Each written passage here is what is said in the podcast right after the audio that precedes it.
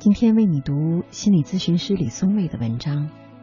逃避是问题，是因为你并不真的了解自己。你有过逃避的经历吗？事实上，你在看这篇文章，很可能就正在逃避别的什么东西。这篇文章看完，你可能还会看下一篇，会看新闻，会点开一个游戏玩两把，会听歌，会看看群里有没有人说话，会在朋友圈里刷新一下消息。你也许是在逃避工作，也许是逃避学习，也许是逃避地铁上的孤独，逃避起床，或者。也许只是逃避把手机关掉，躺上床的时候，面对一天终点的那种不甘心。生命苦短，我们已经习惯了及时行乐。曾经有一位网友发信告诉我，他在读博士，已经延期毕业好几年，写不出论文。他每天都在疯狂的玩游戏，这件事并不稀奇。稀奇的是，他玩的游戏居然是《红心大战》。一听到发牌的声音就恶心，但是每一局结束，他还是要点开下一局。每一局都很痛苦，游戏已经不能提供一丁点的乐趣。他只不过是不想写论文。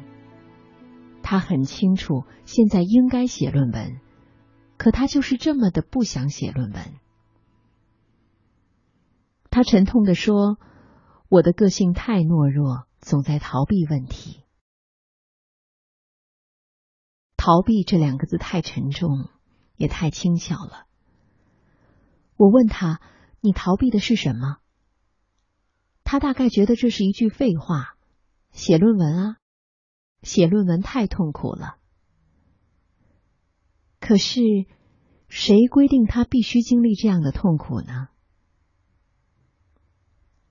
我回了一封信，我说：“如果你真的不适合科研，要么就放弃算了。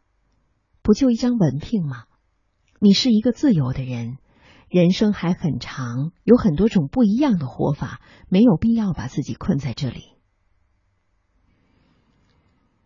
他过了很久才发来回信，他说：“这些我都想过，但是做不到。”学习这件事，我坚持了这么久，必须坚持下去。坚持下去，总有一丝希望，对父母亲人都有交代。这么多年，我撒了一个大谎，现在没法回头了。他真的是在逃避写论文吗？不是，他真正逃避的东西，他知道，却不能说出口。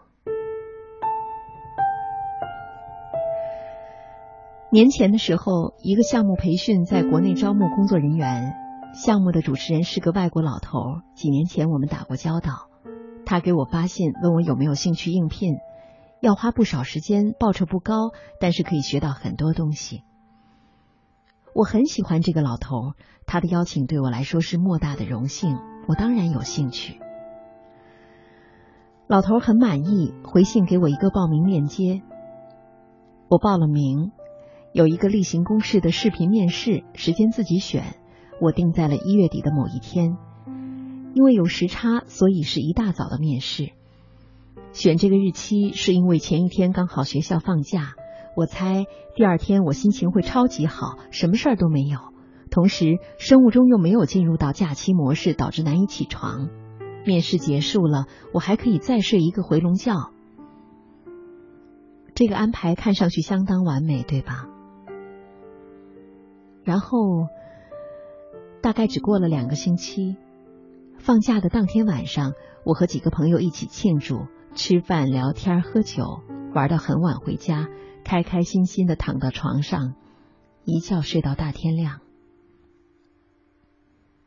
你可以想象，那时天光大亮，我心满意足的睡饱起床，打开手机，抱着随便刷一刷的心情。发现好几条错过的视频邀请，好几通来自国外的未接来电，还有好几封措辞困惑的邮件的那一刻，是何等的震惊和自责。故事还没有在这里结束。反应过来之后，我立即行动，尽我所能的采取补救措施。很快就跟面试官取得了联系，道歉解释，并且厚着脸皮询问还有没有第二次机会。他接受我的道歉，但是关于第二次机会，必须内部讨论之后决定。几天之后，他再次联系我说：“恭喜，你可以有第二次机会。”我千恩万谢，重新定了时间，大年初六一早。我知道你在猜什么，不，当然不会。那天我和家人在外地度假，但是我怎么可能再重蹈覆辙呢？我提前几天就上好了闹钟，用两个手机。还事先测试了酒店的网络质量，确保视频通话可以稳定进行。事实上，最后进行的也相当顺利。我准时参加了面试，面试表现的也 OK，面试官当场表示可以通过。然后一切都进行的顺理成章。我收到邮件，表示你正式被邀请参加这个项目，就在今年五月。日期、地点、报道方式说的都很确切，我踏实了。直到若干天以后，我收到面试官的邮件，问我为什么拒绝了邀请。这时候，我再回头去看当时的邀请，最下方醒目的标注着：“如果你接受这个邀请，请在一个星期内回复本邮件，逾期不回复代表拒绝。”我发誓，第一遍看的时候绝对没有看见这行字，或者是被我看过忘了。好在这个项目里面所有的人都是心理咨询师，他们倒不生气，只是在我问还可不可能有第三次机会时，他们温和的提醒我：也许你两次错过这个项目是有原因的，你要不要问问自己看，你是真的想参与这个项目吗？其实，就算他们不说，我也不好意思真的加入了。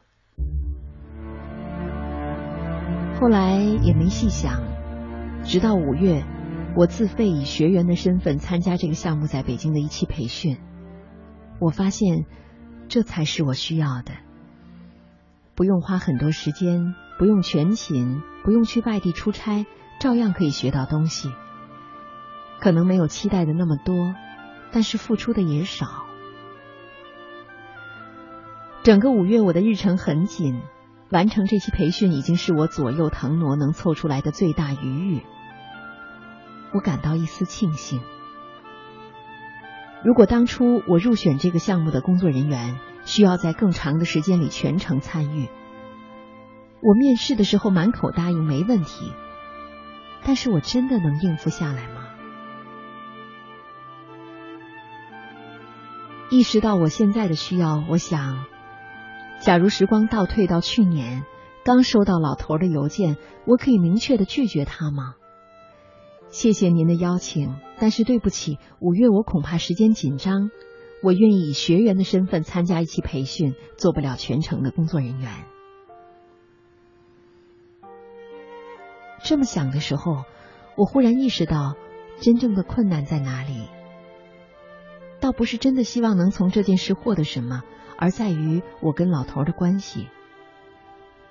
在我心里，能被他看中很不容易，这是一份珍贵的认可，某种意义上是我的死穴。我很难让自己在这种情况下显得不识抬举。无论五月的档期有多满，我都选择性的视而不见。但那些压力并不会真的消失。他们绕开我的理智，最终以其他方式逼迫我做出选择，看上去像是可耻的逃避。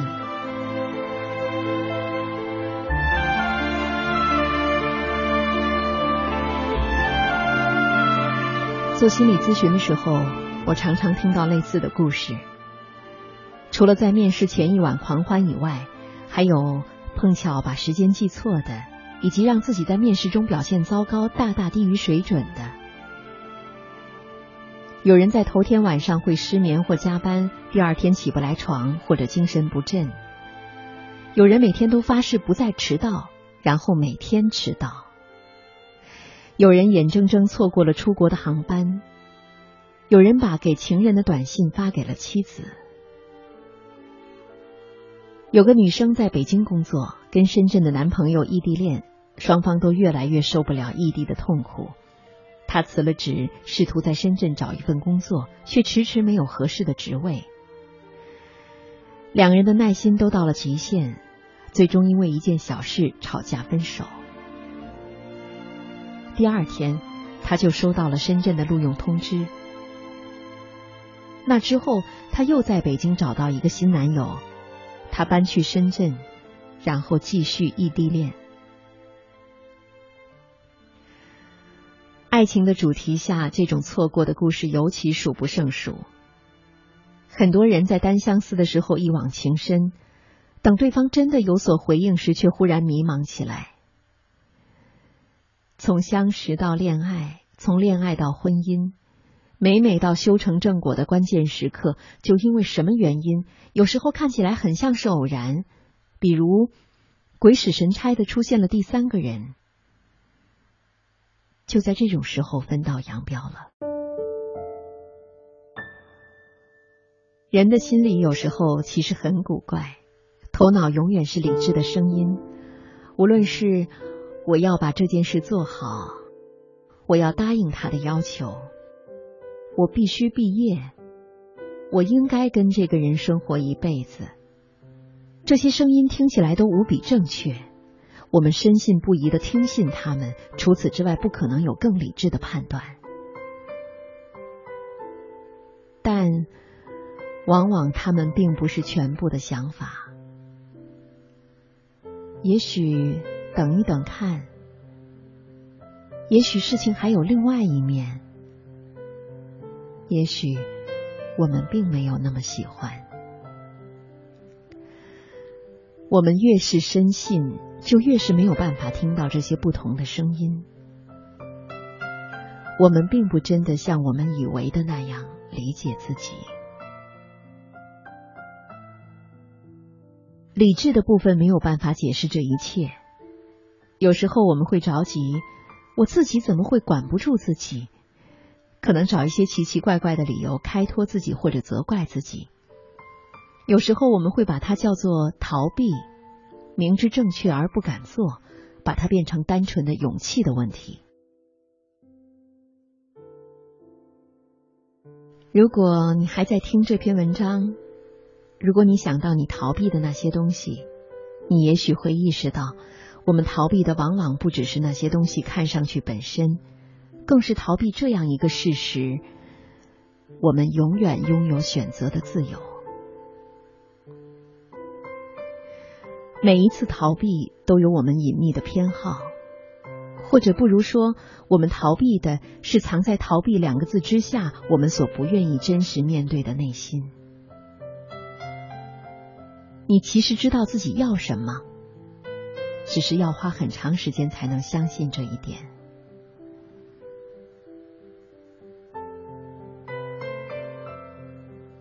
我不知道这个社会是不是真的存在所谓主流的意志？为什么那么多人都仿佛不加思索的，随时都能把生活划分出好与不好、进取与退缩、正确与错误、积极与消极、健康与疾病？我们整齐划一的目光是如此强大，以至于很多人无法允许自己质疑一下：当真吗？那个东西真的很好吗？学位、钱、事业、婚姻、子孙后代福寿满堂，它真的适合我吗？我要得起吗？我快乐吗？我的人生在得到它之后。就会变得更有意义吗？我想，生活本身如果是自由的，就无所谓什么东西非争取到不可，自然也就无所谓逃避。所以，当我们用“逃避”这个词，我们已经在预设生活没有那么自由。我们盼望得到一些什么，却又事与愿违。我们被指引往一个方向走，同时被另一种力量又拽住了脚步。两股力量之间是巨大的撕扯和焦灼，既徒劳的说服自己，也恨铁不成钢的憎恨自己。玩红心大战的博士说：“现在没法回头了。”但我们都知道，想回头和没法回头的力量，都来自我们内心。这时候，我们逃避的是自己。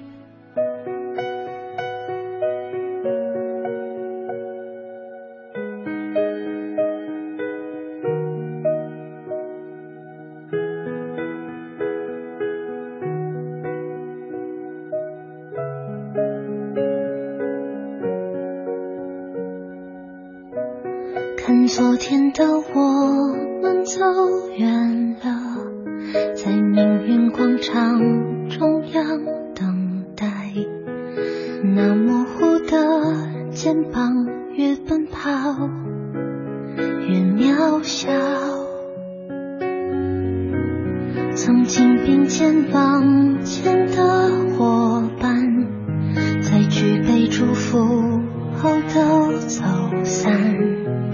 只是那个。夜晚，我深深的都留藏在心坎。长大以后，我只能奔跑，我多害怕黑暗中跌倒。明天你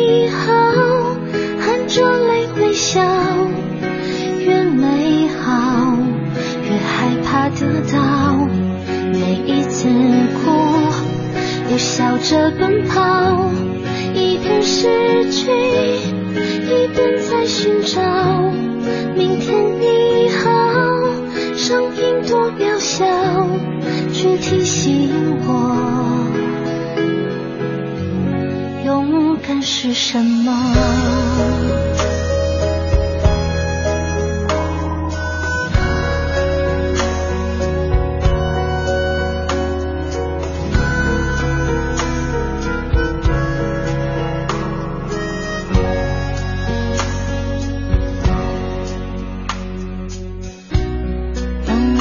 朝着反方向走去，在楼梯的角落找勇气，抖着肩膀哭泣，问自己。